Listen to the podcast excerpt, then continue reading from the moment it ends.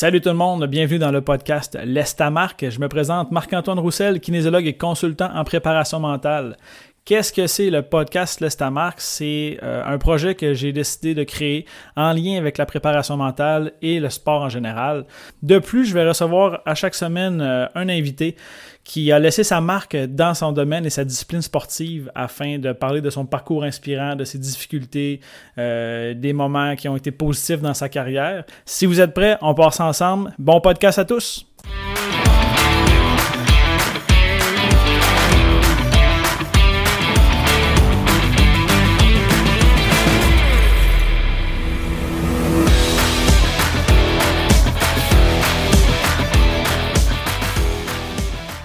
Salut tout le monde, bienvenue dans le 33e épisode de l'Est à Marque. Aujourd'hui, je reçois un ami depuis plusieurs années qui œuvre dans le monde du sport, qui a vraiment un parcours intéressant à titre d'entraîneur, recruteur, un nouveau podcasteur. Je reçois avec moi euh, une personne qui est originaire du Saguenay, mais qui est maintenant rendu en Beauce, Simon Larouche. Salut Simon, comment ça va? Ça va super bien, Marc. Merci de me recevoir dans ton podcast. Oui, ça fait plaisir. Je suis allé dans le tien une couple de fois. On va pouvoir en parler un peu plus vers la fin, mais euh, je me suis dit que c'était intéressant de, te parler euh, en lien avec l'actualité sportive a cette semaine. Il y a beaucoup de choses qui brassent, mais en même temps, je vais en apprendre sur ton, ton parcours euh, dans le domaine du sport. Mm-hmm. J'aimerais ça qu'on commence avec le, début. Toi, tu es mm-hmm. un gars originaire du Saguenay, c'est ça? Oui, exact. L'abbé. L'abbé. C'était pas fusionné, oui un B riverain. Puis, comment ça s'est passé ton développement au niveau sportif? Mettons, quel sport que tu faisais quand tu étais plus jeune? Puis, euh, ben, dans quoi tu t'es développé?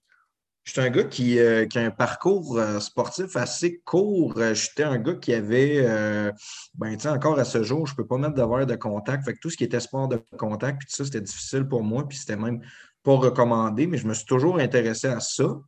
Euh, mais je n'ai pas pu évoluer euh, comme joueur à des niveaux compétitifs. Euh, fait que je me suis rapidement, je me rappelle, à, 11, 12, 13 ans, j'étais vraiment déjà dans le côté analytique. J'allais à tous les matchs. Évidemment, les, les Saguenayens, j'ai eu mon billet de saison de, je te dirais, 2002.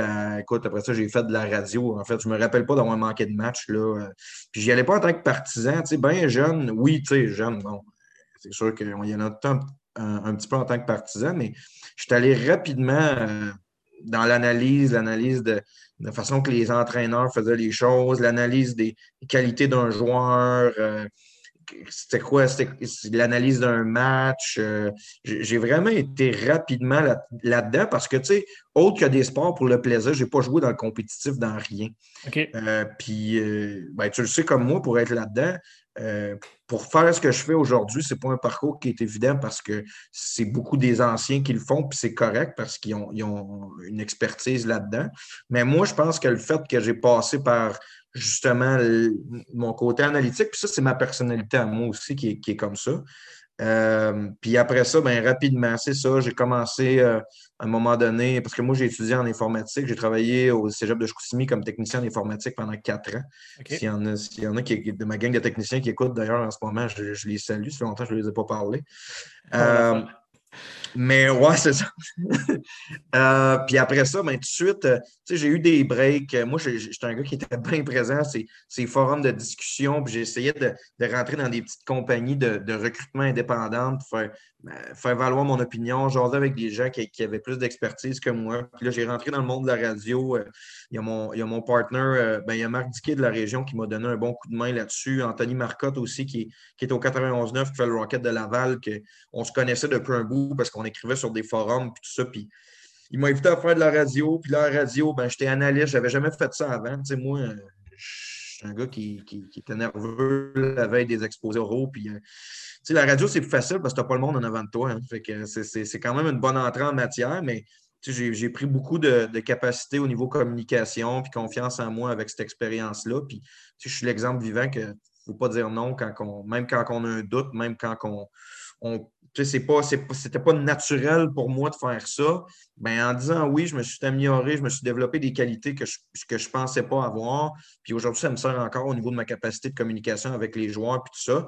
Puis là, de fil en aiguille, ben, il est arrivé des opportunités pour devenir dépisteur. Puis là, c'était plus facile, j'étais à Québec. Puis j'avais un contact qui commençait Bantam 3 en Beauce, qui s'appelle Pierre-Antoine Goulet, qu'on on se connaissait. Puis de fil en aiguille est arrivé, mais le parcours, là, je te dirais qu'il part vraiment euh, de, ce côté-là, d'être un maniaque de la game. Puis moi, j'aurais aimé vivre ma passion au travers des games puis des compétitions comme la plupart des jeunes puis des joueurs le font.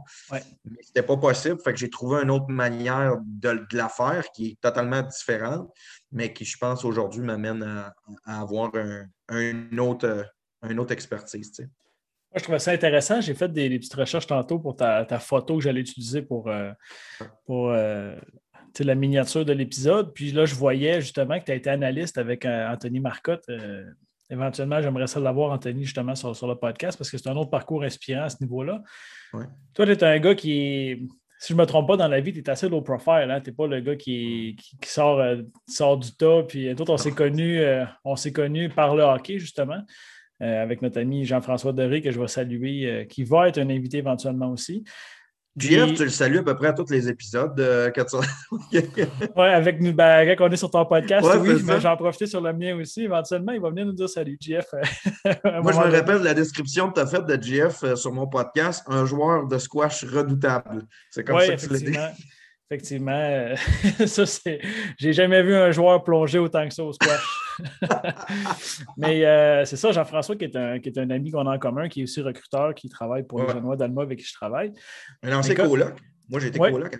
C'est vrai. Puis, moi, ça m'a, j'ai fait le saut tantôt de te voir à la radio. J'aimerais que tu me parles de cette expérience-là parce que dans le domaine du sport, on a le parcours traditionnel de moi, je m'intéresse à un sport, je fais ce sport-là, je découvre des habiletés qui sont en lien avec ça. Je vais m'amuser, prendre ma retraite sportive, entre guillemets, revenir là-dedans. Toi, tu n'as jamais eu de carrière comme joueur de hockey, mais de, pouvoir analyser ça. Puis, encore une fois, moi, je reviens. Euh, tu sais, le hockey, c'est un sport que tout le monde connaît. On est mm-hmm. exposé au hockey, mais ce n'est pas tout le monde qui connaît réellement le hockey. Là. Ça, tu, vas me comprendre à ce niveau-là ton niveau analytique, à quel point tu as eu à développer ça, puis comment ça s'est passé, ton cheminement avec cette, année-là, parce que tu as dû suivre l'équipe aussi des Saguenay pendant une année, j'imagine. Oui, ben, j'ai fait ça. Moi, euh, j'avais quand même assez de latitude avec mon emploi au cégep de Chicoutimi. On me permettait de. Moi, j'étais un gars qui était assez flexible au niveau de l'horaire. Fait j'étais capable de faire des remplacements l'été, euh, je faisais des heures supplémentaires le soir. Fait que j'avais quand même des banques d'heures qui me permettaient de. Puis moi, je voulais vivre, étant donné que je n'avais pas pu le vivre en tant que sportif, ça a été ma façon de le vivre. Puis, tu sais, la base pour moi de tout ça, c'est que j'étais ultra, puis ça, c'est, je le répète à, mes joueurs, pour aux athlètes de notre programme, puis à qui ils veulent l'entendre, ben, une fois que tu es passionné puis que tu es humble, il n'y a pas de raison que tu n'apprennes pas, puis tu ne progresses pas, puis tu ne te développes pas si tu es passionné et tu en manges du hockey, mais que tu es ouvert d'esprit, tu es à l'écoute de ce que les gens ont à dire parce que tu ne penses pas que toi, tu es le meilleur. Puis moi, je n'avais aucune raison de penser que je l'étais. Tu sais, euh, que, que, je suis rentré là-dedans. Puis même quand je faisais de la radio, ben, tu, tu, tu soupes à tous les soirs quand tu es sur la route, puis tu le sais, tu l'as fait.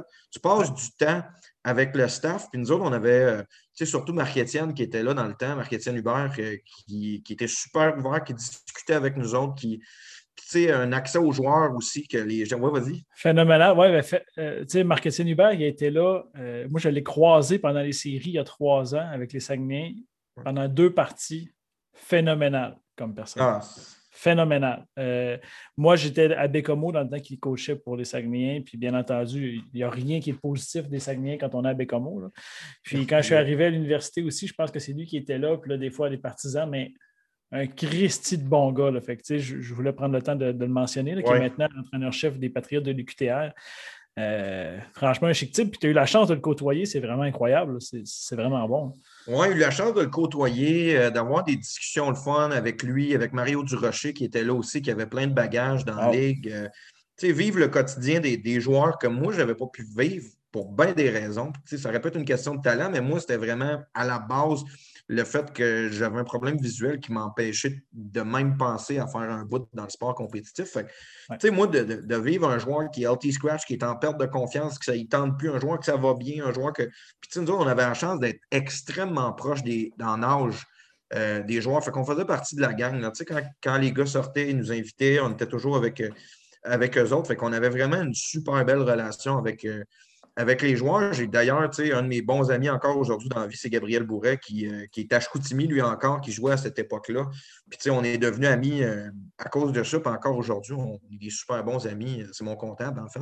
Ah oui? Ah, OK. Parfait, super. oui, exact. Fait que, mais tu sais, ça, on a, je découvert bien. Puis en même temps, ben, je me suis lié d'amitié avec Anthony aussi. Puis grâce à Anthony, qui connaissait tout le monde, parce que lui, euh, son père était gouverneur d'éthique de Victo. Il avait baigné dans ce milieu-là depuis longtemps. Fait que, à chaque fois qu'on allait sur la route, on allait à Rouen-Norandon, on s'assoyait une heure dans le bureau avec André Tourigny, puis on jasait. Puis, finalement, moi, je, me suis fait des contacts de cette façon-là. Euh, puis, tu sais, c'était pas mon but à la base. Moi, quand, quand, Anthony m'a demandé de venir le faire, je l'ai fait parce que ça me tentait de le faire aussi. Ah euh, puis, tu sais, je suis arrivé là, puis je me suis dit, à la limite, ça va être une expérience, ça va durer un an. Puis, je pourrais dire, je l'ai fait. Puis là, à un moment donné, tu fais Ah, ben c'est intéressant. Puis moi, ça a poussé encore plus loin ma passion que j'avais déjà. Tu sais, que je travaillais avec une compagnie qui s'appelait Hockey Prospect dans le recrutement, mais que, tu sais, c'est ça. Moi, je suis un gars low profile. Je ne suis pas un gars qui prend de la place euh, de façon naturelle. Euh, mais ça, ça faisait en sorte que, veux, veux pas, je prenais de la place. Tu sais, tu es un membre des médias, tu, tu, es un journaliste, tu es là. Puis ça a développé ma capacité de communication. Puis j'encourage euh, énormément de, de, de, coachs, de jeunes, s'ils ont la possibilité de le faire, là, que ce soit à l'écrit ou au parler. Moi, encore aujourd'hui, je sais que c'est une des. Parce que, tu sais, je fais un parallèle, je vais revenir sur qu'est-ce que je dis. Moi, je suis TDA, hein, fait que je peux partir à gauche, à droite. Ah, moi, je suis pareil. Tant qu'on part dans la même direction, il n'y a pas de problème. fait que, tu sais, moi, ce que. Aujourd'hui, tu sais, si tu veux que tes jeunes comprennent le message, il faut que tu sois capable de dire un message précis, concis, en peu de mots, peu de temps. Quand tu es analyste à la radio, tu as un offside pour expliquer ce qui s'est passé pendant une minute 15. Oui, c'est ça. Il faut que tu trouves une manière de, dire ton message de manière précise et concise pour que la personne qui est à la maison soit capable de comprendre ce qui s'est passé puis ton analyse en peu de mots. Fait que je sais qu'aujourd'hui, c'est encore quelque chose qui, qui me sert dans, dans, mon métier, puis j'en suis reconnaissant pour ça, mais euh, c'est la preuve que tu peux aller chercher quelque chose dans à peu près toutes les expériences. Mais euh, ben, c'est ça. Moi, après ça, je suis allé chercher beaucoup de contacts. Puis quand Anthony est parti, je l'ai refait une année avec Sébastien euh, Morin qui était là. On est tombé avec, euh, avec Radio X, Kick, euh, qui est 95.7 aujourd'hui, qui était Radio X à l'époque. Je ne sais pas si c'est encore Radio X. mais... Oui, c'est Radio X encore, je, crois. OK. Mais en tout cas, c'est ça. Moi, j'étais avec Radio X la dernière année. Puis là, ben, j'avais le goût peut-être de faire d'autres choses. Puis quand est arrivée l'opportunité, vraiment, moi, je voulais faire du recrutement. Puis, euh, mais, déménager dans le coin de Québec, ça facilitait un petit peu euh, la tâche parce qu'au Saguenay, évidemment, tu es loin. Moi, j'avais la possibilité de prendre une année sabbatique déjà à cet âge-là. Euh, c'est drôle à dire, mais à 22 ans, j'avais l'opportunité de prendre une année sabbatique à mon, à mon travail. Puis, tu sais, j'ai commencé à travailler jeune, fait que j'avais déjà cette opportunité-là. Puis, je l'ai faite. J'étais allé, puis, le coaching est arrivé un petit peu. c'est pas une erreur de parcours, mais c'était comme plus un sideline. Euh, je me dis, bon, je vais, je vais aller donner un coup de main. Puis, tu sais, ton premier calibre que tu t'en vas coacher, c'est adjoint Bantam 3. C'est un calibre qui est tripant au bout. Là.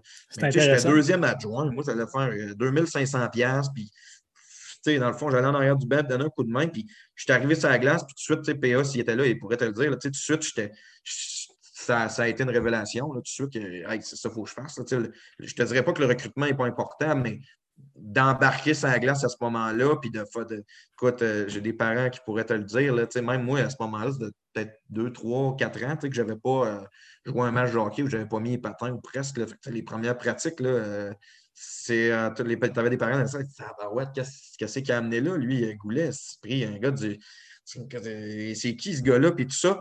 Puis finalement, Phil en aigri, puis tout ça, ben, j'ai appris, euh, j'ai travaillé fort, euh, je me suis développé, puis euh, ouvert d'esprit. C'est ça, c'est ce qui est arrivé. Puis aujourd'hui, ben, j'ai la chance de, vivre de, ce métier-là.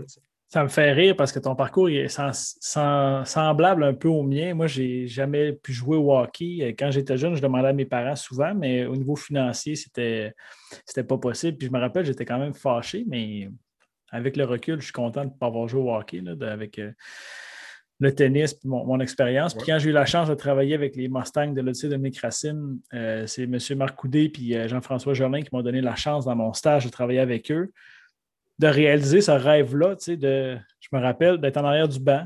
Puis mm. c'est le fun d'être dans les estrades, puis d'analyser, puis de comprendre ce qui se passe, mais d'être en arrière d'un banc. Puis moi aussi, là, patiner, c'était une disgrâce.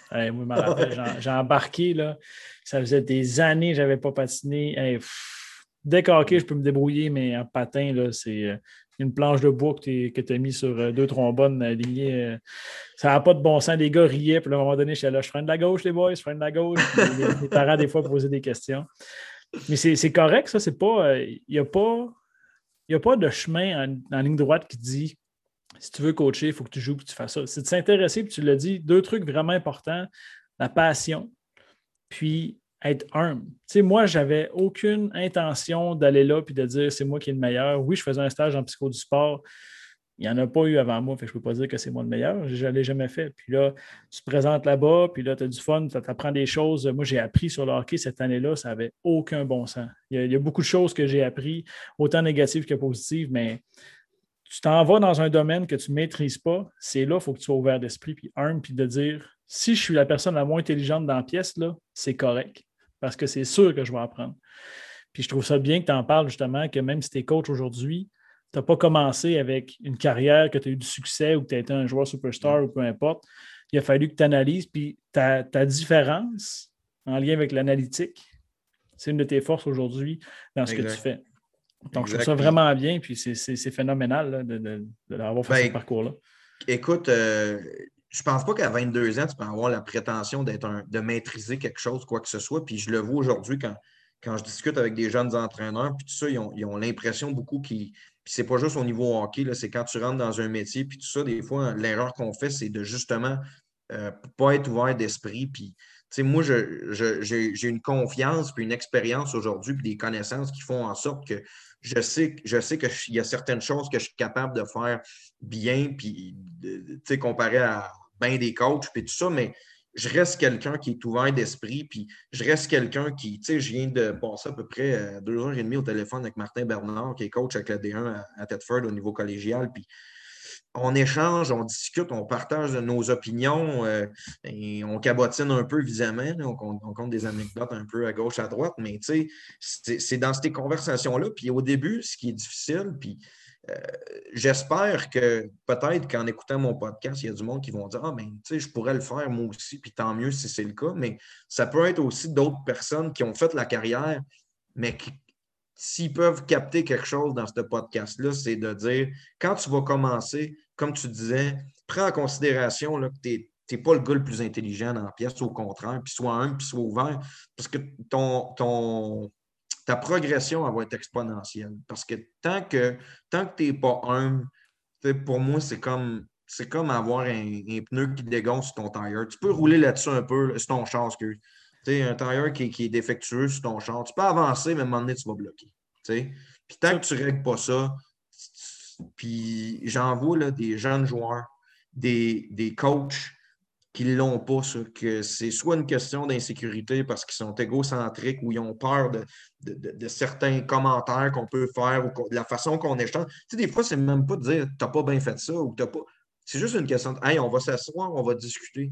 Moi, ton exercice, moi, ta décision dans le game, moi, telle affaire, ou quand je m'assois avec des joueurs, de dire ben, ça, telle, telle affaire, ça ne fonctionnera pas, il faut que tu changes ça.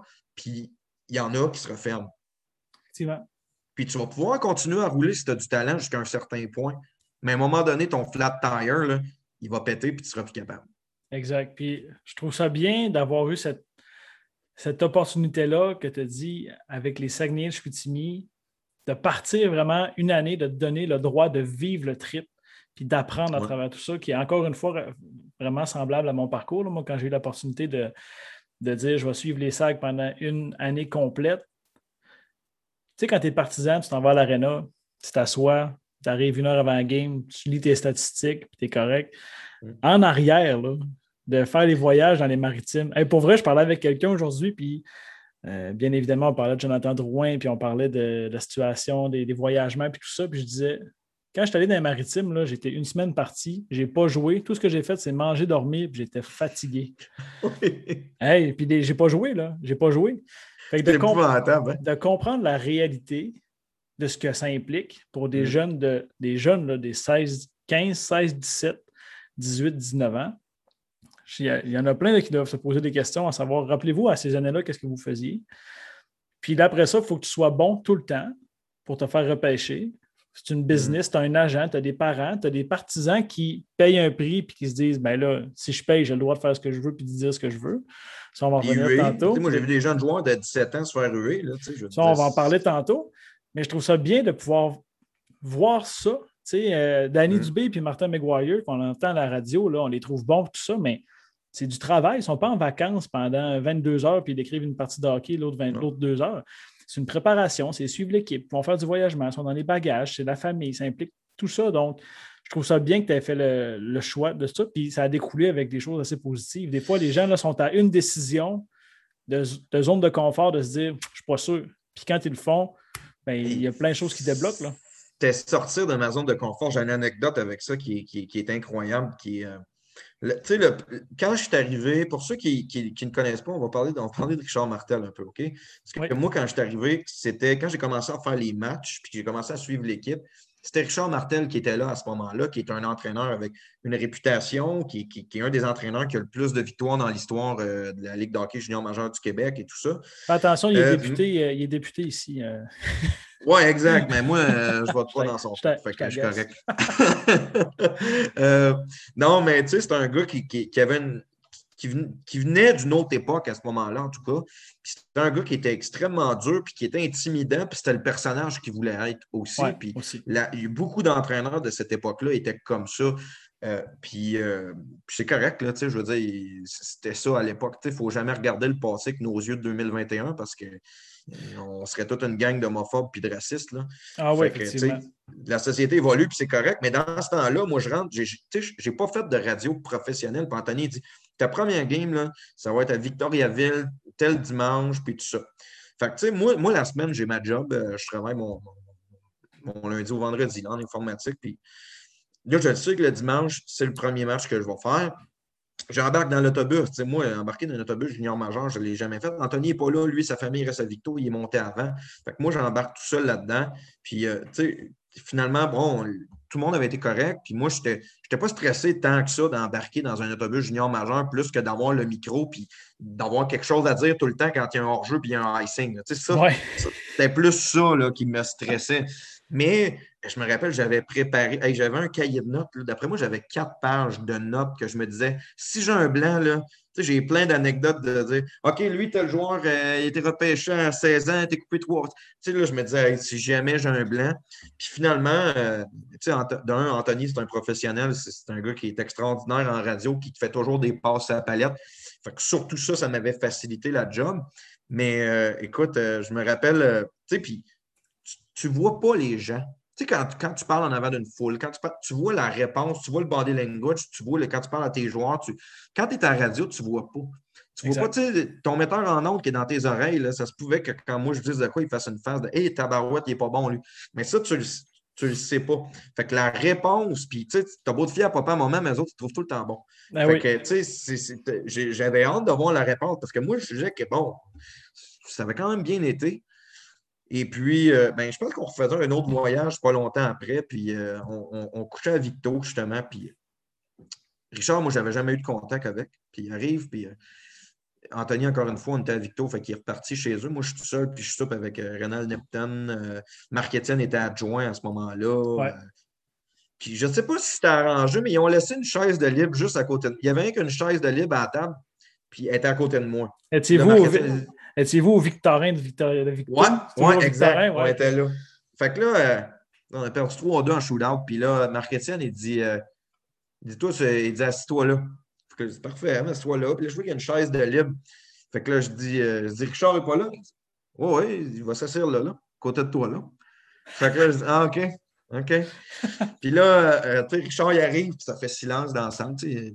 L'équipe avait perdu, puis Richard, il, faisait ses gros yeux, puis là, il arrive, puis il regarde tout le monde, puis tout le monde était correct. Les gars, c'est des compétiteurs, puis tout ça. Là, il dit, euh, c'était silence. Tout le monde entend ce qu'il dit, puis il parle fort. Fait que là, il dit, euh, ouais, c'est toi ça, le, nouveau de la radio, là? Tu sais, c'est gênant. Ah oui, oui, oui. Même si, même si tu es avec les gars pendant même si c'est avec les gars de longtemps, moi, ça m'est arrivé de me faire blaster pendant un super d'équipe. Hey! Euh, t'as beau les connaître, là, tu te sens en mot dit. Mais eux autres, ils, t'es vois tous, ils se regardent et ils rient là, parce que l'attention est plus sur eux autres, toi Là. Fait que là, ouais, ouais. OK. OK. En tout cas, euh, tu voulais te dire, euh, tu fais bien ça. Là. Il dit, du monde qui me parle, il dit, moi, je coach, je peux écouter. Il dit, moi, il y a du monde qui me parle, là, puis ça va bien. On, on a connus, ils sont arrivés ici, c'est des tâches, puis ils prennent de la place, puis tout ça. Toi, tu prends ton trou, t'es là, puis là, je dis, OK, là, je moi, je dis, OK, OK. Ben, en tout cas, merci. non, non, merci moi pas, là. Il dit, regarde, je vais juste te dire, tu prends ta place, continue de même, ça va bien aller. Puis il est parti, il n'a pas soupé avec nous autres. Fait qu'il nous, il nous a dit ça, mais écoute, c'est ça, c'était un personnage, mais au moins ça, je m'étais dit, OK, euh, tu sais, c'est Richard, il, il, dit que c'est correct, ça doit, ça doit être pas si Ça veut dire que ses espions, ils ont dit que c'était pas si Mais euh, ouais, c'est ça, c'était, Mais ça, c'est gênant, là, tu fais coller en avant des autres.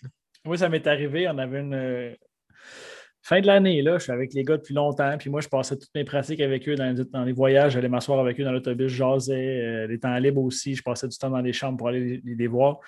on a un super bénéfice, euh, une conférence qu'on a. Puis là, les gars, il fallait qu'ils aillent au Montagnier. Mhm. je pense qu'ils étaient comme tout comptés, qu'ils allaient souper. Puis là, il arrive, il y a un nombre X de repas. Puis là, ben, moi, il y a un repas. Je fais partie de l'équipe. Partout où je suis allé dans la saison, il y avait un repas pour moi. Et je m'assois puis je mange. À la fin, il arrive un gars à la course, J'ai pas mangé. Là, Yannick, Yannick est en tabarouette. Il dit Qui c'est qui a mangé? Là, j'ai dit Ben, c'est moi, là. T'as mangé, là. Il dit T'as cru bon de manger. Puis là, je ne sais pas si c'était arrangé non plus ou je ne sais pas si c'était vrai, mais tu sais, les entraîneurs, c'est des gars qui sont directifs quand même tout le temps. On ne peut pas sortir l'entraîneur de la personne. C'est des. Yannick, moi, je l'ai trouvé exceptionnel, puis j'ai aucun mot à redire sur lui. J'ai appris énormément. Mais quand il a dit ça, Colin, que tu te sens petit, puis tu dis oh! Puis là, les gars me regardaient, puis ils disaient Ouais, ben mon Roos, c'était fait. Euh... t'es ben, fait, euh, fait en tout cas, dans, c'est sûr que dans ces années-là, moi, j'étais dans mes premiers. Euh, sais, toi aussi, tu es dans tes premières expériences, mettons, là-dedans. Ouais. C'est sûr qu'aujourd'hui, euh, je te dirais qu'avec l'expérience, puis les gens, puis tout ça que, que j'ai rencontré, ce serait quelque chose qui me, j'accepterais pas de me faire parler comme ça, mettons. Euh, Richard, c'était correct ce qu'il a dit, mais je veux dire, comme me faire blaster par n'importe qui en avant de. Ouais, moi, c'était pas, pas tant blasté non plus, mais c'était juste une réaction vive que tu n'es pas habitué. dans le hockey, c'est comme ça que ça marche. Tu cries après les gars. Au tennis, moi, c'est bien rare que mes coachs me crient après. Fait que c'était juste pas habitué de ça. Puis les gars riaient et ils disaient première fois que tu te fais parler de même, mon Marc. Puis les j'en ai qui m'en ont reparlé dernièrement aussi. Fait que ça, ça, saisit un peu. Mais c'est vrai que mais des fois, c'est vraiment juste dans l'environnement de l'équipe. Hein, parce que moi, je ne suis pas comme ça dans la vie. Puis souvent, mes, des adjoints que j'ai eus depuis que je suis c'est des anciens joueurs.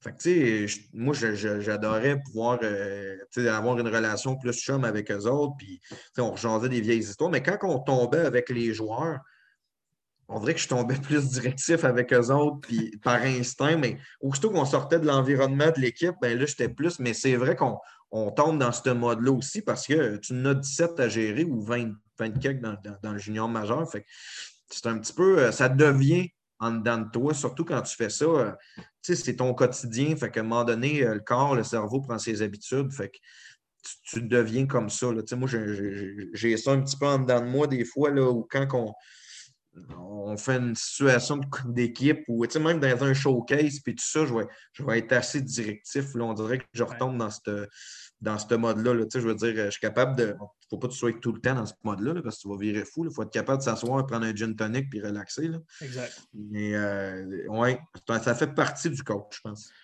Puis là, euh, le fil en aiguille, moi, je suis allé travailler avec votre programme qui d'ailleurs. Euh, L'adage dit on est nul des prophètes dans son pays. Puis euh, ça, ça me fait rire parce que mon, plus gros contrat annuel ou la fois que je rencontre le plus des équipes de hockey de la structure, c'est pas ma structure ici dans ma région, c'est Beauce-Appalaches, c'est les élites de Beauce-Appalaches. Puis ça me fait toujours plaisir de participer soit à ton podcast que tu as parti avec ton bon chum Mathieu Haché, euh, Max Joyal, qui était directeur du programme à un moment donné. Je suis allé, je pense que ça fait trois ans qu'on a des conférences ensemble avec ton équipe, que ce soit. Euh, tu es fait venir à l'académie aussi à un moment donné avec Oui, effectivement, un été.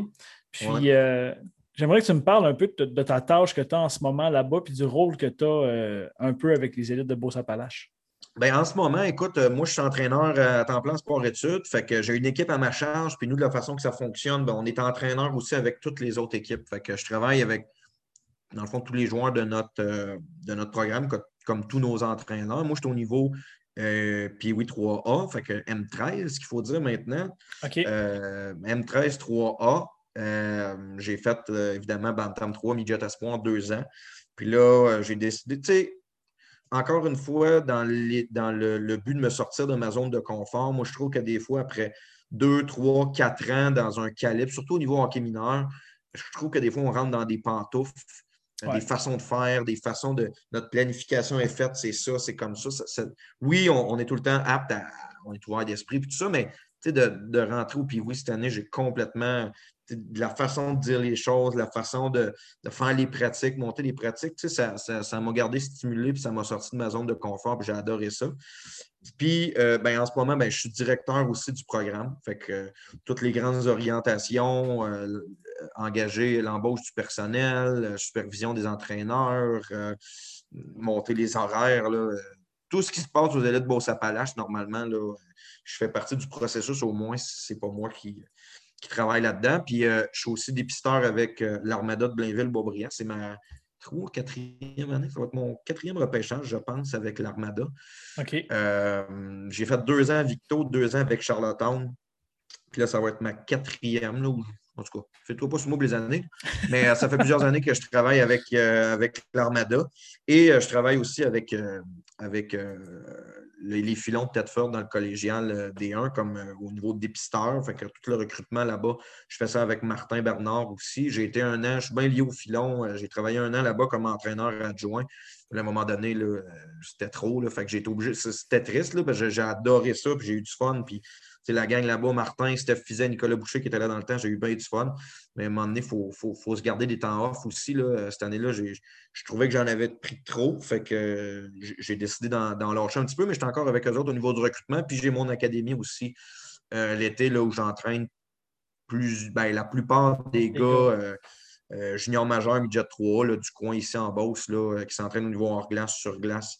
Euh, avec moi sur glace. J'ai des préparateurs physiques qui travaillent avec moi aussi là, pour, euh, pour tout ce qui est préparation. Fait que ça, me, donne beaucoup de hockey, beaucoup de, beaucoup de euh, un, gap d'âge aussi qui est assez élevé. C'est super le fun. Moi, j'adore avoir la, possibilité de, de, mettre à l'avant mes idées. j'ai un CA qu'il faut qu'il approuve mes choses, mais euh, j'ai beaucoup d'idées. Euh, j'écoute beaucoup ce que mon staff me dit aussi. Euh, on a, puis, c'est les raisons pourquoi. il n'y en avait pas beaucoup quand on est engagé comme préparateur mental. Il n'y en a pas tant que ça des, organisations au Québec qui engagent un préparateur mental. Puis nous autres, on, essaie tout le temps d'aller chercher une idée. On regarde qu'est-ce qui se fait aux États-Unis. On, on jase avec les programmes un peu partout au Québec. On essaye d'aller chercher les bonnes idées un peu partout. Puis, moi, c'est ça que j'essaye de faire. Puis euh, j'essaye d'aller gratter de l'argent un peu partout pour améliorer les, conditions de mes coachs parce que moi, je l'ai fait à, 8-10 000 puis euh, dans un petit appart de crotte avec euh, manger des, beurres de, des au beurre de pinot pour, en attendant ton,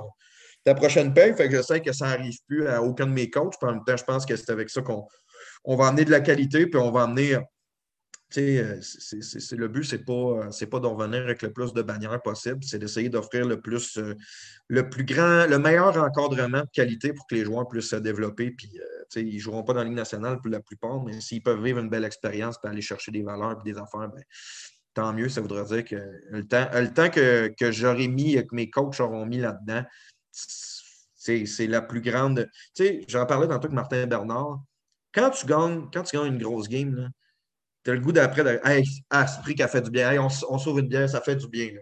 Mais aider un jeune à se développer, c'est quatre puis cinq ans après, puis c'est à tous les jours que tu sens quelque chose de, spécial dans toi. Puis, moi, j'ai la chance d'avoir des gars comme Joshua Roy, comme Olivier Nadeau, qui sont au repêchage de la Ligue nationale cette année. Puis, je te parle d'eux autres parce qu'il y en a plein d'autres que ça ne leur arrivera pas, que je garde une super relation puis qu'on se voit encore. Mais dans le cas de Josh Pioli, c'est sûr que je suis un petit peu plus proche d'eux parce qu'ils ben, sont encore là-dedans, ils s'entraînent encore avec moi l'été, euh, on est en constante communication. Puis euh, c'est vraiment un, un feeling spécial. Le temps que tu ne l'as pas fait, c'est dur à décrire. Le sentiment de fierté, euh, c'est tu sens vraiment que tu ne te rappelles pas de l'adrénaline du feeling que tu as eu quand tu as gagné 4-3 en fin de game contre les Cyclones samedi après-midi.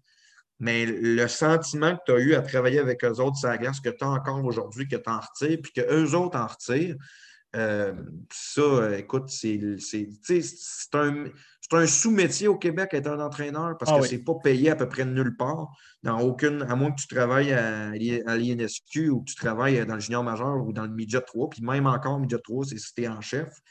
Euh, c'est un sous-métier, mais pour moi, c'est un métier.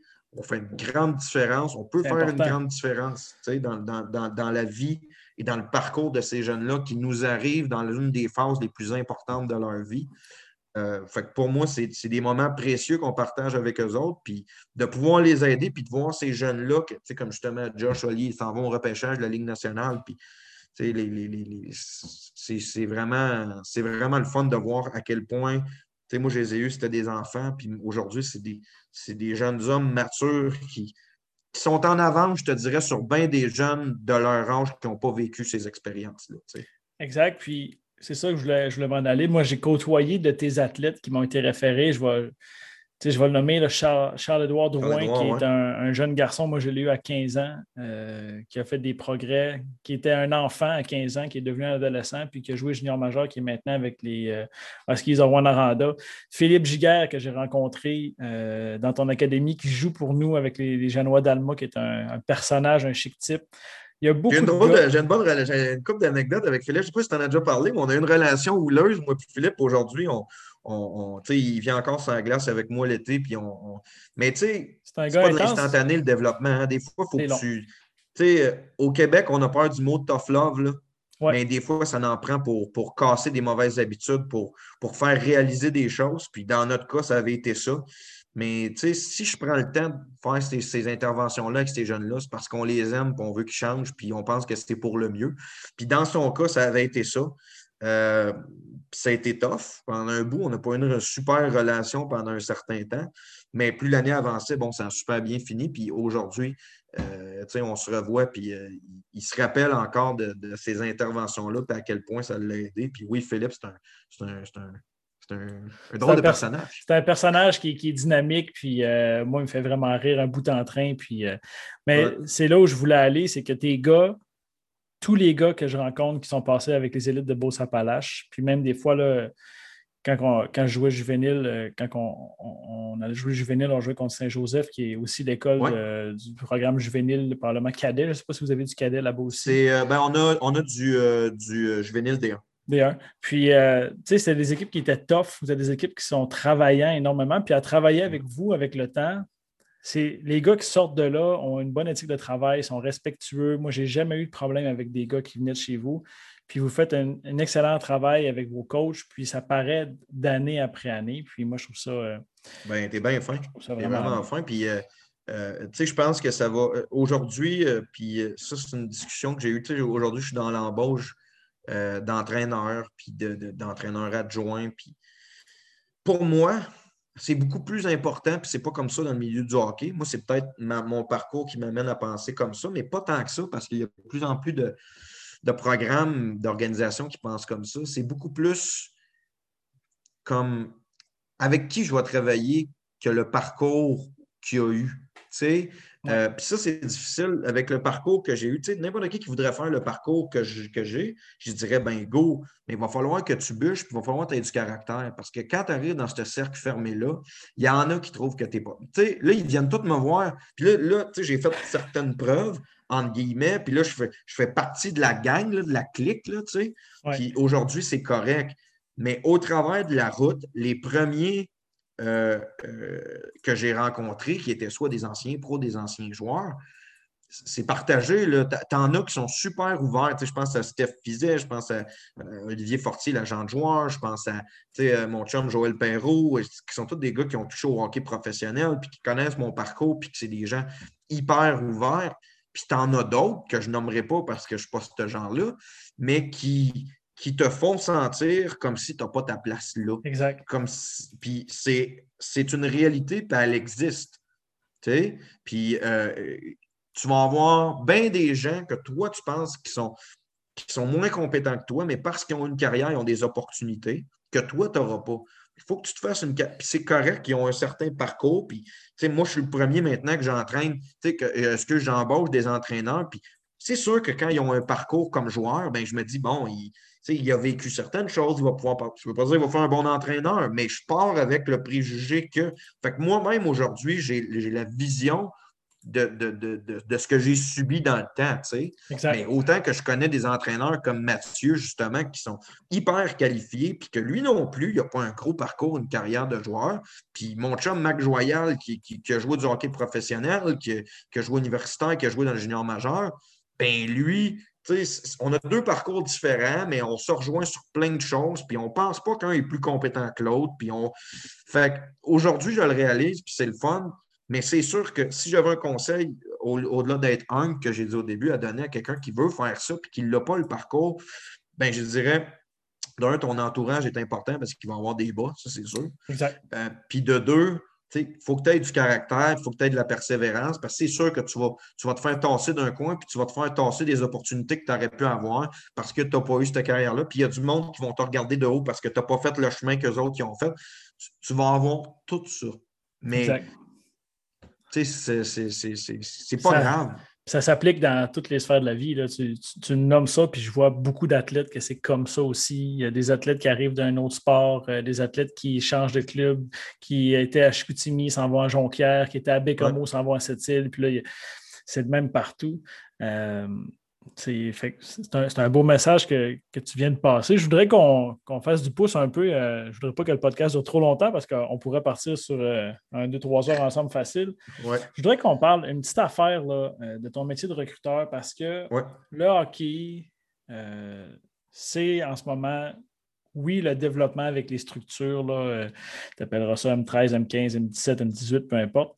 Ça reste que l'objectif de hockey, c'est de plus en plus de joueurs qui arrivent dans la Ligue nationale, junior majeur, puis on en parle souvent. Puis les recruteurs, les gens, probablement que les gens, euh, je vais, dire les moldus, ne euh, les remarquent pas dans les arénas, puis on ne sait pas ce qu'ils font, ils sont toujours sur des papiers avec euh, des crayons. Qu'est-ce que ça fait concrètement un recruteur? Qu'est-ce que tu évalues?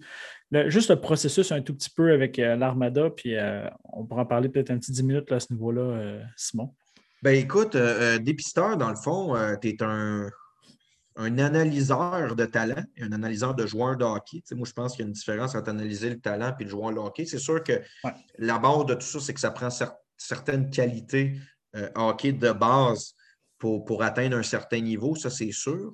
Euh, moi, mon métier euh, m'appelle au niveau junior majeur à, aller voir des matchs majoritairement midget 3, midget espoir, mais aussi les calibres scolaires, évidemment. Euh, donc, je fais, je, vais regarder et analyser beaucoup de matchs. On va évidemment cibler les joueurs de catégorie d'âge qui sont susceptibles de se faire repêcher, qui ne sont pas repêchés. On regarde tout le monde. Euh, euh, un bon joueur, c'est un bon joueur, peu importe l'âge. puis, ben, moi, les qualités, c'est sûr qu'on évalue évidemment le patin, tu peux le découvrir. Moi, j'ai travaillé dans trois organisations qui avaient des critères différents, les trois. Euh, puis moi, j'ai probablement des critères différents. Je te dirais que la, moi, je fais la gang que je fais le plus, c'est l'Armada depuis que je fais ça. Euh, je te dirais qu'à l'Armada, c'est très. Euh, très. Tu sais, à un moment donné aussi, là-dedans, c'est basic, là, analyser un joueur de hockey. je veux dire, c'est pas. des fois, il y en a qui. En tout cas, il y a des affaires de statistiques avancées, puis tout ça. Il y en a qui se créent des carrières avec ça, mais c'est assez basic. Sais, à un moment donné, tu regardes les qualités de base, puis après ça, il faut que tu analyses le body language, la passion, le caractère. Je veux dire, mais après ça, c'est le gars patine, il y a des questions, c'est de la passion, du caractère. Il y a des chances qu'il va te faire un bout. Tu sais, puis oui, euh, tu sais, c'est quoi? Il va-tu faire un joueur qui, qui, va jouer des grosses minutes à l'offensive, puis tout ça? Là, tu peux rentrer les habiletés, tu peux rentrer la capacité à, à, shooter le puck, euh, comment il est dans des espaces restreints, comment il est quand il est sous pression pour un défenseur, quand il y a du temps, quand il n'y a pas de temps. Bon, là, il y a une multitude de facettes que je ne veux pas nécessairement rentrer. Puis, moi, j'ai la chance de travailler que, pour moi, le gars avec qui je me suis le mieux entendu puis qui m'a le plus appris sur le recrutement. Il y en a beaucoup. J'ai eu la chance d'avoir. Jérôme Maisonero m'a donné ma première chance. Euh, Gilles Tremblay, même chose à Charlottetown. Je avec Pat Lachance qui est avec Calgary maintenant, qui, est un excellent dépisteur, mais Danny Gauthier à l'Armada, c'est un, un, gars qui. Euh, Danny, il fait quasiment, il fait quasiment chier des fois. Là, il, regarde un, il regarde un gars une game, puis il a tout, il a catché. C'est un gars qui, qui, est ultra bon dans son analyse. J'ai travaillé avec Joël qui est un peu pareil. Là, Joël, il regarde un gars, puis il, il, saisit tout de suite l'essence du joueur. Puis c'est des gars qui ils remarquent vraiment, vraiment les petits détails, le body language. Puis ils vont au-delà de. Parce que quand. Je connais beaucoup d'épisteurs qui sont excellents pour analyser le talent.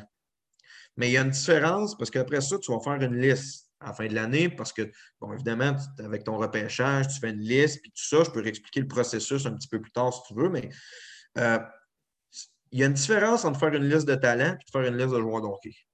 Oui, ça, je comprends. Puis c'est ça que je me tue à expliquer à mes joueurs parce que tu te douteras que la plupart de mes problématiques au niveau du hockey, c'est la gestion du stress. C'est la peur de décevoir soit papa, maman et ou les recruteurs. Puis j'ai bien aimé le passage où tu dis que toi, ton organisation, c'est ça qui regarde. Puis même toi, en tant que personne, puis j'expliquais ça à un, moment donné à un défenseur, je lui disais, tu sais, un recruteur qui, va venir, qui va venir te voir jouer. Si l'organisation, eux, n'aiment pas les, défenseurs de, mettons, je ne sais pas moi, en bas de six pieds, puis que, bon, c'est sûr que si tu es listé première ronde, c'est parce que tu as un talent au-dessus de la moyenne, puis probablement que, tu sais, la grandeur, on prend talent, talent. Mais tu sais, à un moment donné, là, si l'équipe, eux autres, préfèrent des, petits défenseurs ou des grands défenseurs, peut-être que tu vas avoir la meilleure saison de ta vie, puis l'équipe te regardera. Tu sais, n'auras pas en haute estime parce que eux, ce qu'ils recherchent, c'est ça. Puis c'est la même chose avec des voitures. Si moi, là, je reste dans le bois, quand même que tu me vendes une Lamborghini, une Ferrari ou une, voiture électrique, c'est pas ça que j'ai besoin. J'ai besoin d'une voiture qui peut passer partout. Mm. Si j'ai accès à, si j'aime la vitesse, puis j'ai accès à une piste de course, mais Colin, vends-moi une voiture de course performante, ça va être correct, mais je n'ai pas besoin d'avoir un, un truck. Puis c'est ça que j'essaie de dire aux athlètes. Les équipes, là, on peut assurer 10 10 recruteurs à côté de l'autre, il n'y en a pas un qui va avoir le même classement de joueurs parce qu'on ne recherche pas la même chose. Mais toi, en tant qu'athlète, il faut que tu utilises ton plein potentiel. Puis il y a une équipe qui va avoir envie de t'avoir selon ses critères. Donc, c'est ça que, que je me tue à dire à mes athlètes. Je veux dire, c'est comme si euh, moi, j'étais un dépisteur au tennis, là, puis euh, j'aime pas les gars nécessairement qui sont des gros serveurs. Moi, j'aime ça un gars qui, qui, est capable de jouer en échange, qui est capable de varier sa balle, puis tout ça. Fait que moi, j'aurais pas recruté Milos Raonic. Mais Milos Raonic, c'est un bon joueur de tennis pareil. Exact, exact. Mais comme joueur, moi, ce que je leur répète, tu as une identité, tu un ABC. C'est quoi ton ABC? Ça veut pas dire, tu sais, tout le monde doit avoir une certaine forme d'implication physique. Tout le monde doit être bon en approche porteur. Tout le monde doit être capable de gagner ses batailles. On, comprend le principe. Mais tout le monde a certaines qualités qui doit maximiser. Là, on ne joue pas dans l'ATP à cause de son revers. Non, effectivement. Il joue à cause qu'il y a un gros coup de droit et un gros service. C'est ça.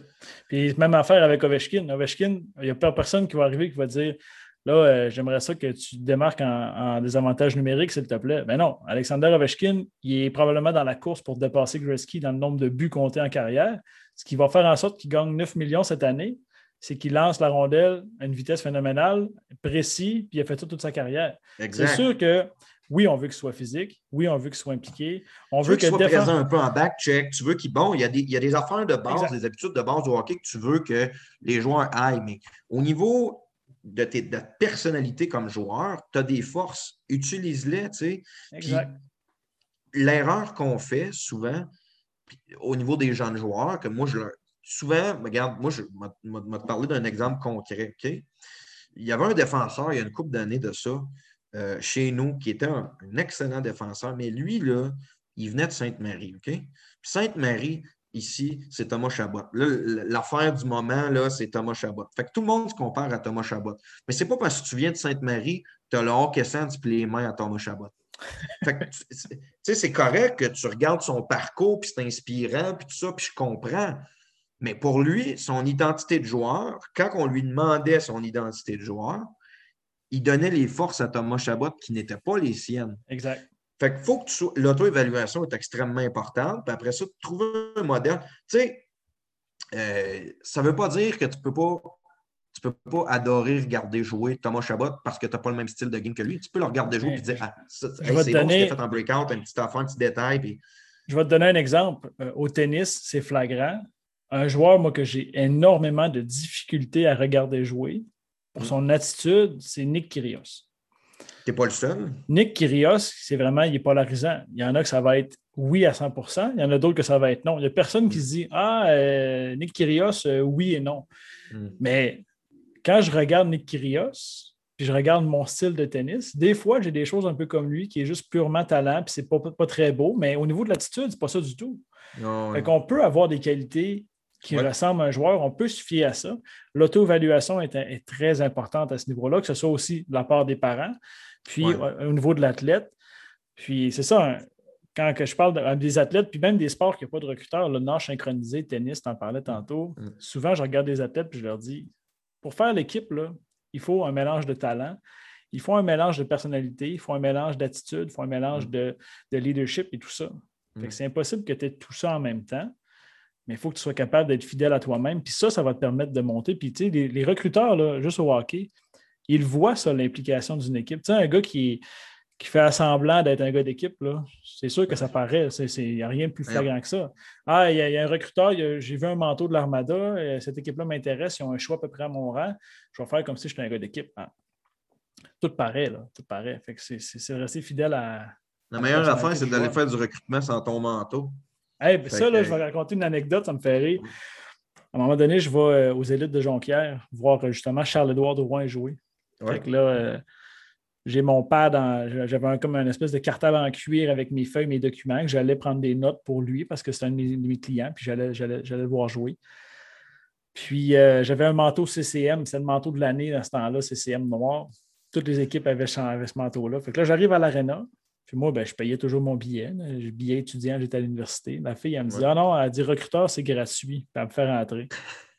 Là, je me dis, waouh, c'est malade, j'ai l'air d'un recruteur. Parfait. Ouais, puis tu as sauvé 4 pièces en plus. Ben oui, c'est ça. Fait que là, je venais d'avoir. Euh, j'étais capable de m'acheter une poutine. Fait que là, je m'en vais dans le fond de l'aréna.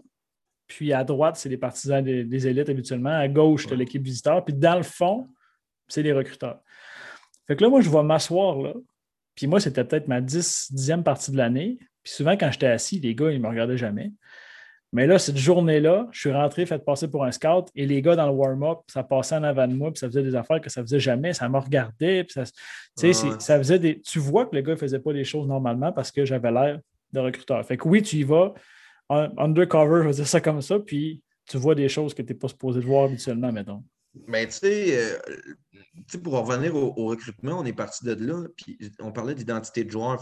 pour moi, c'est extrêmement, c'est la base c'est la base parce que c'est sûr qu'il faut que tu sois, faut que tu aies un certain niveau dans à peu près tout pour jouer dans, le junior majeur, pour jouer dans. Bon, c'est sûr que si tu es un shooter avec du patin, c'est ça tes qualités mais il faut quand même capable que tu sois capable d'avoir une certaine implication défensive. Il faut que tu sois capable de pogner une passe du revers. Il faut que tu sois capable. Bon, il y a des affaires, tu sais, c'est pas parce que tu es un shooter qu'il faut que tu sois mauvais dans le reste. C'est juste que ça, c'est tes qualités principales. Puis quand tu vas perdre confiance, là, repense à ça, parce que c'est ça ton identité, c'est ça la base de ta game. Tu sais, puis bon, une fois qu'on voit l'identité d'un joueur, puis qu'il a la bonne identité, puis souvent, en fait, on voit beaucoup de joueurs qui ils sont bons dans le Bantam 3, ils arrivent dans le midget 3, c'est difficile. On a des gars qui sont bons dans le midget 3, ils arrivent dans le junior, c'est difficile.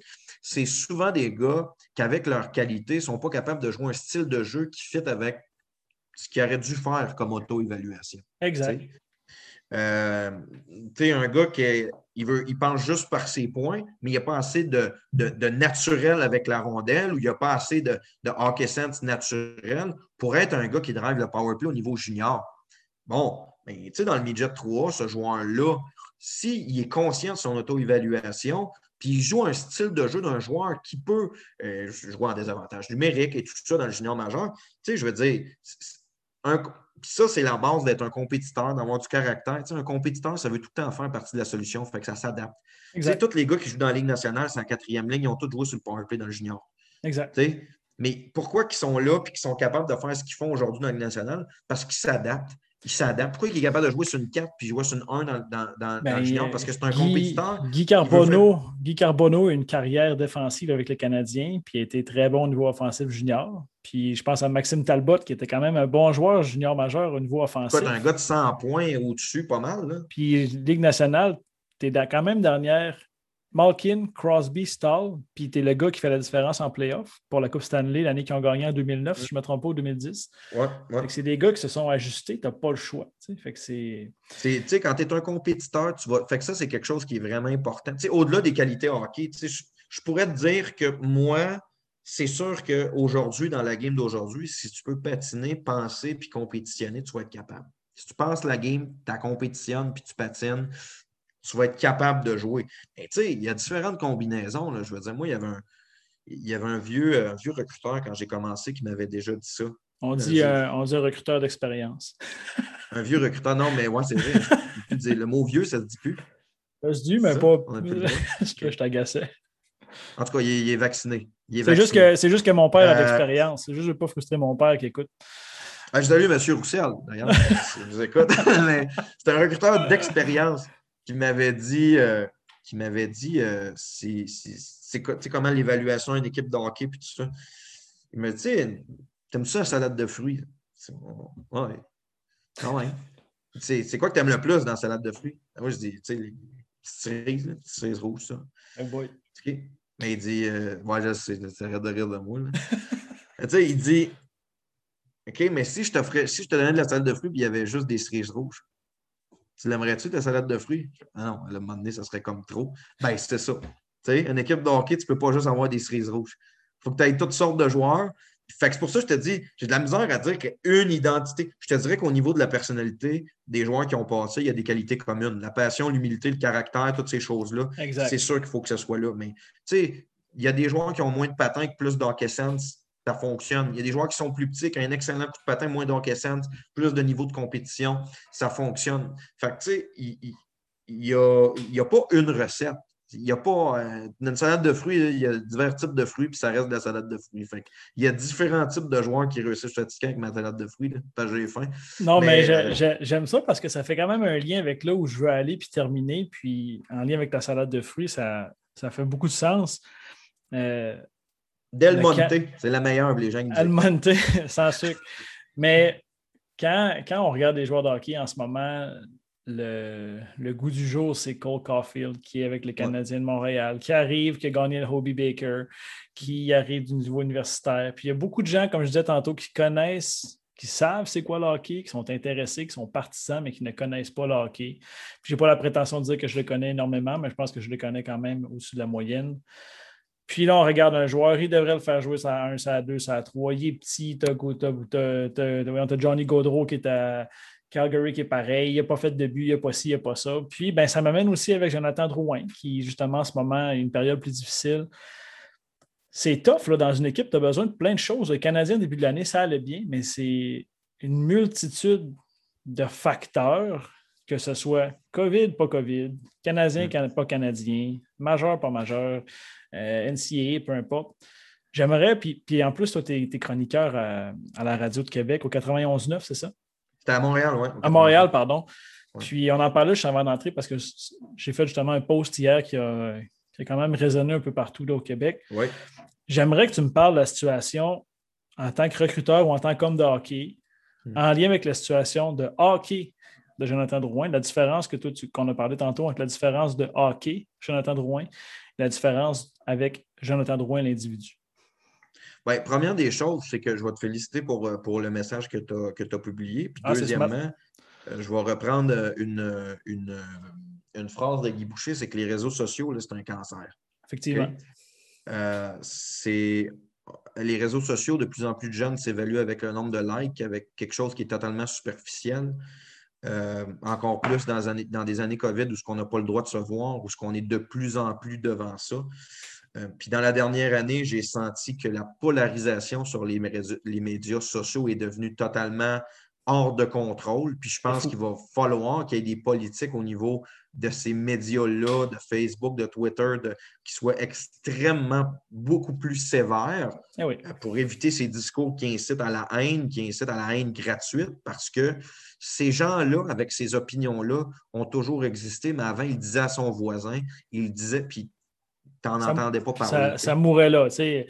Moi, le nombre de fois que. ça arrive des fois, là. Euh, juste euh, un exemple, j'écoute une émission de télé avec ma blonde, puis on, regarde l'émission, puis on se dit Hey, cette personne-là, ça n'a pas de bon sens ce qu'elle porte ou ce qu'elle dit. Exact. Ça reste dans mon salon. Puis quand on ferme la télé, c'est mort là, puis après ça, le lendemain, ça n'existe plus. tout, le monde, tout le monde a des opinions. Tout le monde a des opinions en lien avec leurs valeurs, en lien avec leur environnement et surtout leur état de santé de ces temps-ci, au niveau psychologique, c'est phénoménal. Il y a du monde qui ne file pas bien ces médias sociaux ah en ce moment. Comme je disais à la radio ce matin, je dis, le niveau de bonheur est assez bas ces temps-ci. Oui, il fait beau dehors, mais reste qu'on est quand même dans une situation qui est précaire. Mm-hmm. Puis bien, ben, moi, ce qui m'a frappé avec les médias sociaux, c'est que oui, puis ça, c'est une parole aussi que tu m'as dit tantôt. Tu as été une personne qui a critiqué le jeu de Jonathan Drouin par, ton, par ton regard de professionnel dans le hockey. Mhm. Contrairement à, je vais donner un nom au hasard, euh, Jean-Claude qui est dans son salon, puis qui traite Jonathan Drouin de maudit niaiseux, puis de cave, puis de, faible mental, puis qu'il a pas le droit d'être en dépression. Il y a une différence à faire entre les deux. J'aimerais que tu m'expliques ton point de vue, selon toi. Ben, moi, premièrement, c'est ce que je vais dire à la radio quand je vais critiquer autant un joueur professionnel qu'un joueur, peu importe, c'est que si je le coachais, le joueur, je serais capable de dire, puis j'aurais pas peur de mon opinion, puis je sentirais pas que ça, ça ou que ça l'amènerait de mauvaise place. parce que euh, quand, tu, quand tu joues au hockey, quand tu es un professionnel, il y a de l'analyse, il y a de la critique, il y a toutes sortes d'outils qui permettent d'analyser ton jeu, puis c'est correct. C'est ça la, mais première des affaires, on parle de Jonathan Drouin. le premier qui sait que je pas bien, c'est Jonathan Drouin. Ah, ça, c'est la première des choses. Il sait. Lui, il a fait des sacrifices, il a fait des efforts, il a, fait, il a mis énormément d'engagement. Il n'y a pas personne qui serait dans la Ligue nationale sans faire ça. Fait il est rendu à une étape, il est capable de s'auto-évaluer. Il sait que deux buts, c'est pas assez. Il sait que trois buts, c'est pas beaucoup. Regarde. Puis c'est correct, je comprends, je comprends le partisan qui est en avant de sa télé, puis, puis ça, c'est correct. Mais c'est qu'aujourd'hui, on a une tribune qui dépasse nos salons. C'est qu'on a une tribune publique. Puis ça, c'est autant dans tout. Là, on parle de Jonathan Drouin qui. C'est dans tous les sports, c'est dans tous les aspects de la société également, que ce soit le port du masque, que ce soit la couleur d'une sculpture qu'on a mis à l'hôpital, que ce soit les lignes mm. dans la rue chez nous. Tu ne peux pas aller à nulle part. C'est juste les spotettes de ce monde-là moi, longtemps, là, je ne me suis pas entraîné parce que j'avais peur de faire un mauvais mouvement et de me retrouver sur Internet. Tu peux, es, à l'abri de ça nulle part. Tu as une tribune. Il y, a, beaucoup de gens qui ne sont pas capables de parler en public. C'est bien qu'ils ne parlent pas en public, mais qui sont capables de parler de l'écrire. Ça, c'est pas bien parce que justement, les commentaires, c'est ultra néfaste. Ben, c'est ça. On donne, une, on donne une, une, tribune et une importance à des opinions qui ce pas des gens qui ont, ont, une expertise sur quoi que ce soit. Euh, puis quand tu n'as pas d'expertise, ben, tu, vas, tu vas tendre à dire un petit peu euh, une opinion qui est, qui est, basée sur des émotions, qui est basée surtout pour des partisans, qui est basée sur. Alors que quand tu as une expertise, moi, je ne me considère pas, je me considère pas Dominique Duchamp, je ne me considère, pas Marc Bergevin, mais je considère quand même que j'ai une expertise au niveau du hockey, au niveau de l'analyse. Euh, fait que je sais que dans qu'est-ce que je vais dire, j'attaquerai jamais la personne parce que j'ai travaillé avec des joueurs de je travaille encore avec des joueurs de de, professionnels à, à, à, 3, à Pee-Wee Relève, à Atom, puis jamais que. De toute façon, là, euh, dans le cas de Jonathan Drouin, j'aime que euh, la tribune se dirige vers ça, vers ce débat-là, vers ces discussions-là, c'est super. Mais en même temps, comme je t'ai dit avant, avant, le podcast, ça décrit énormément d'hypocrisie de plusieurs personnes que là, les, je nommerai pas les sites, mais les sites à potins du Canadien là, qui marquent les petits commentaires en italique là, pour, euh, pour planter les joueurs puis tout ça.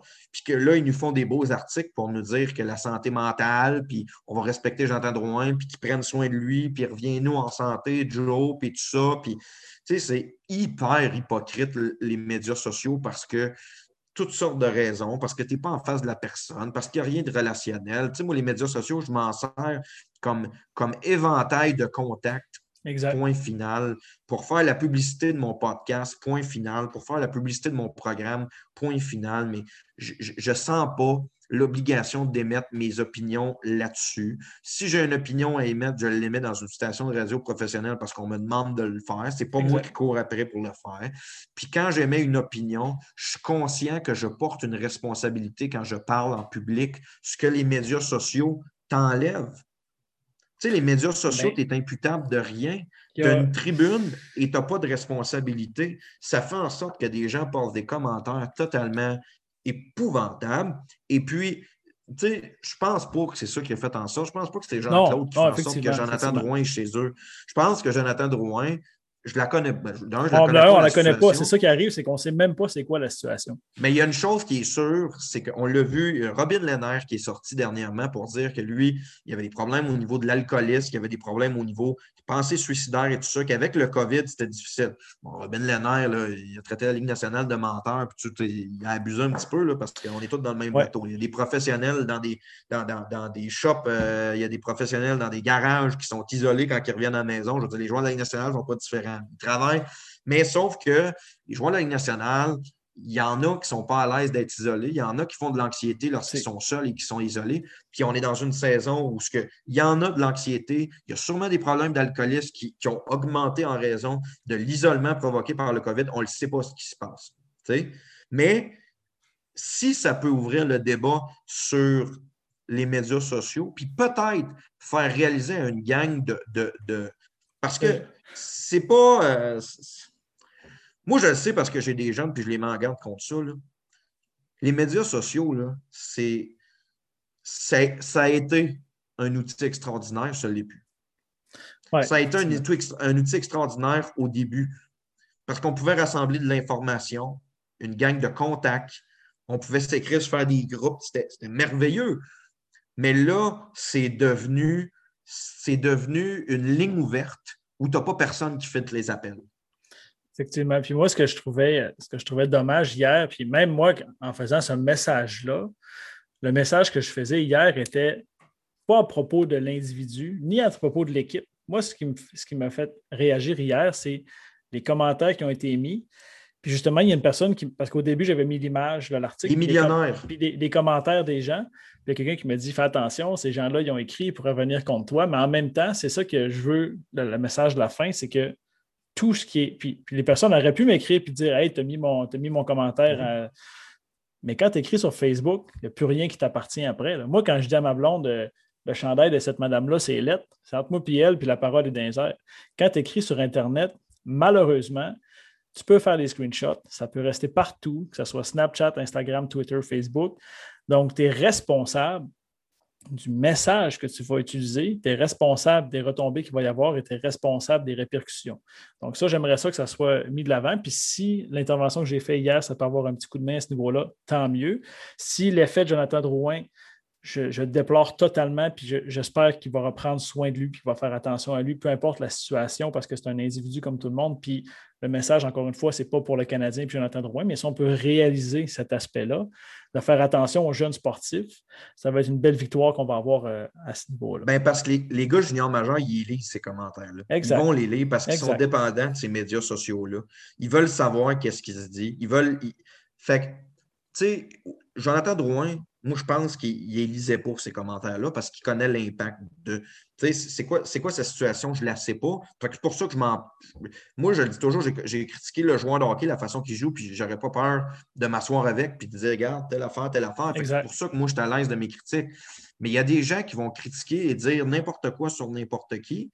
Euh, et euh, ben, moi, c'est ça. C'est là où je dis, une fois que tu as une tribune publique, tu as une responsabilité qui vient avec. Puis moi, puis on peut faire une belle boucle pour finir un beau podcast. Quand moi, je faisais de la radio, je m'imposais toujours cette responsabilité-là. Parce que ce que tu dis, il y a des gens qui l'entendent, puis je le porte encore aujourd'hui. Euh, à chaque fois que je vais parler en public, puis pas juste parce que c'est enregistré en radio, pas juste que c'est sur les médias sociaux. Quand tu es en public, puis tu dis des choses, puis ça, c'est pour n'importe quel entraîneur, que ce soit sur l'émotion, sur ci, sur ça, ton message, là, à chaque fois qu'il y a une parole, chaque fois que tu écris quelque chose, tu as une responsabilité. Quand tu prends la parole, quand tu dis quelque chose à quelqu'un, tu as une responsabilité. Parce que dire, surtout quand, tu sais, nous on travaille avec des jeunes en plus, là, euh, tu sais, moi, je, je coachais des, Pierre-Olivier Roy, des Joshua Roy, des Olivier Nadeau qui ont un certain succès aujourd'hui. Puis je ne me donne pas le crédit de ça parce que euh, c'est des joueurs qui avaient un talent exceptionnel quand ils me sont arrivés. Puis quand ils sont partis d'être avec moi, il y avait encore un talent exceptionnel. Fait que je ne trouve pas que j'ai changé grand-chose. Puis tous ceux qui ne sont pas arrivés au même niveau qu'eux autres, je leur ai donné les mêmes outils. Fait que c'est pas moi qui ai fait en sorte que c'est des joueurs de hockey aujourd'hui. Sauf que euh, il y a une chose par contre. Un entraîneur, je ne pense pas qu'il peut créer un joueur, mais il peut en détruire. Fait qu'il faut faire attention à ce qu'on dit. Puis on a une responsabilité, puis comme entraîneur, comme personne qui écrit dans une tribune publique. Puis aujourd'hui, ça a pris compte. Je pense que le fait que le niveau de bonheur en général dans notre société a baissé, ça a un impact sur ce qui s'écrit sur ces médias-là. Mais, tu sais, la réalité, c'est que même en tant que Facebook, comme organisation, tu as une responsabilité.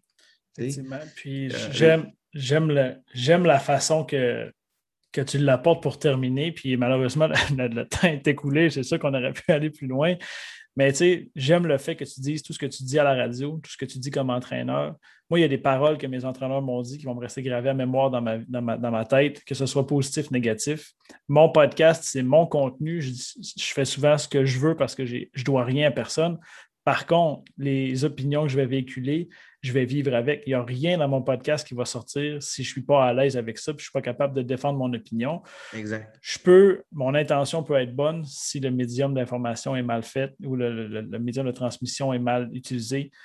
Il faut vivre avec des conséquences. Fait que je voudrais juste terminer, fermer la boucle en disant soyez attentifs sur les médias sociaux, les parents, athlètes, entraîneurs, soyez prudents également et faites attention. J'aime beaucoup ta, citation. Les, athlètes, on ne les crée pas, mais on peut en détruire. Puis c'est arrivé, ça va arriver, mais il faudrait que ça diminue beaucoup. Euh, je voudrais te remercier, Simon. Ça a passé tellement vite. J'aimerais ça qu'on te réinvité avec notre bon ami Jean-François, euh, ben oui. Euh, Racket Squashman, en fait, que je vais appeler Squashman. Squashman. Squashman. Ben, il plonge aussi quand il est au filet au tennis. Des fois, j'allais déjà vu faire. Fait que c'est pas juste au squash. Ah, OK, parfait. Non, faudrait, mais c'est plus difficile un peu au tennis. C'est plus, plus rugueux le sol, contrairement au squash. effectivement. Euh, très content de t'avoir reçu. Merci d'avoir pris mon invitation à la dernière minute. Je sais que j'ai été tard un tout petit peu. Euh, ceux qui ont des questions, ceux qui ont des questions, le, podcast, on va juste terminer. Euh, ton podcast qui est disponible sur Spotify qui s'appelle Le Confessionnal. Le Confessionnal. Puis le principe, c'est super intéressant, c'est que tu reçois un ancien joueur des élites de Brossapalache, un joueur qui a passé récemment, donc un, un ancien comme plus récent, un ancien plus moins récent, puis euh, je sais que moi, je suis allé une couple de fois avec mon segment entre les deux oreilles, puis euh, pas mon segment entre les deux oreilles, mais mon segment entre les deux oreilles. puis, puis, quoique des fois, quand je parle, on dirait que. Mais il y a aussi les nutritionnistes et les gens dans le sport, donc les gens peuvent aller voir ça, c'est super intéressant. On a eu, écoute, à date, on a eu la chance d'avoir des, invités tellement généreux. Tu sais, oui, on a compté les histoires de nos anciens, mais tu sais, on a eu euh, André Tourigny, on a eu Marie-Philippe Poulain, on a eu Alex Tanguay, Joël Perrault, euh, des gars qui ont, des parcours, gars et filles qui ont des parcours vraiment inspirants, vraiment intéressants. Puis j'en profite d'ailleurs pour euh, te, lever mon chapeau pour euh, ton initiative de podcast. Je te l'ai dit ah, plusieurs fois, mais je le fais sur le podcast parce que moi, je suis un, junkie de podcast. Puis c'est sûr que quand je vais faire soit mon petit jogging ou ma petite marche, je mets souvent un petit podcast, laisse ta marque entre entre mes deux oreilles. Ça, c'est un genre de jeu de mots moyen avec ton, euh, avec ton segment. De, pas ton segment. Allez, on va finir. Il y a trop de. Hey, je te remercie, Simon. Fait que passe une bonne soirée et on s'en revoit All right. Merci, Marie. C'est bye.